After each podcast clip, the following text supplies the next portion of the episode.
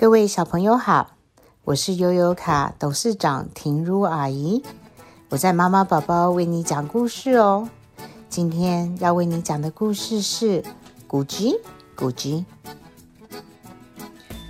咕叽咕叽，有一颗蛋在地上滚，滚过树林，滚过花园，又从斜坡滑了下去，最后滚进一个鸭巢里。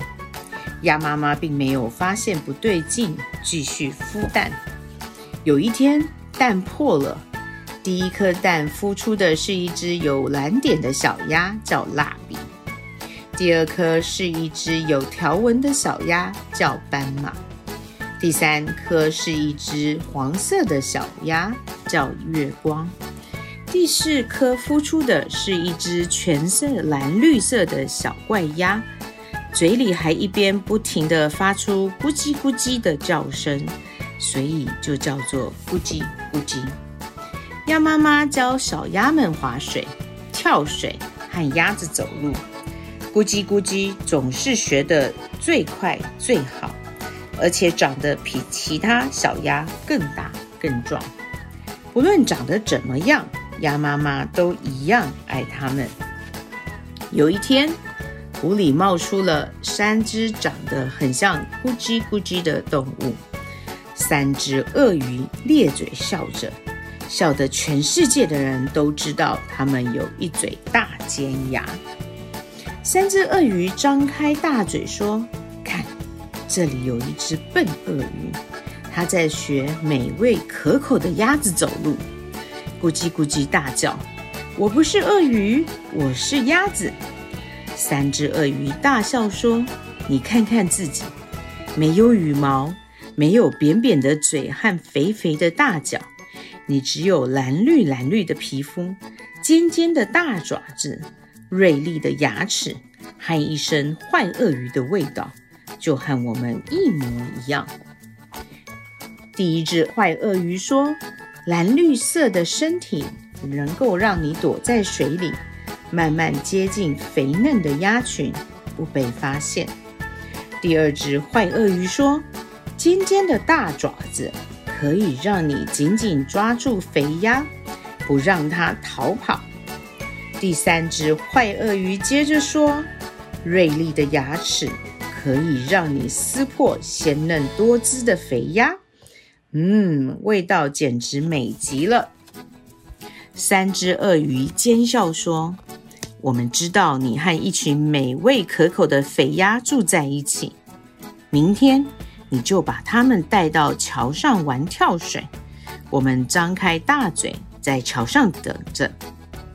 咕叽咕叽问：“我为什么要听你们的话？”因为我们都是鳄鱼，应该互相帮忙。说完，三只坏鳄鱼就消失在草丛里。难过的咕叽咕叽独自来到湖边。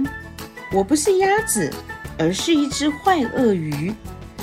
咕叽咕叽面对湖面，做了一个很凶的表情。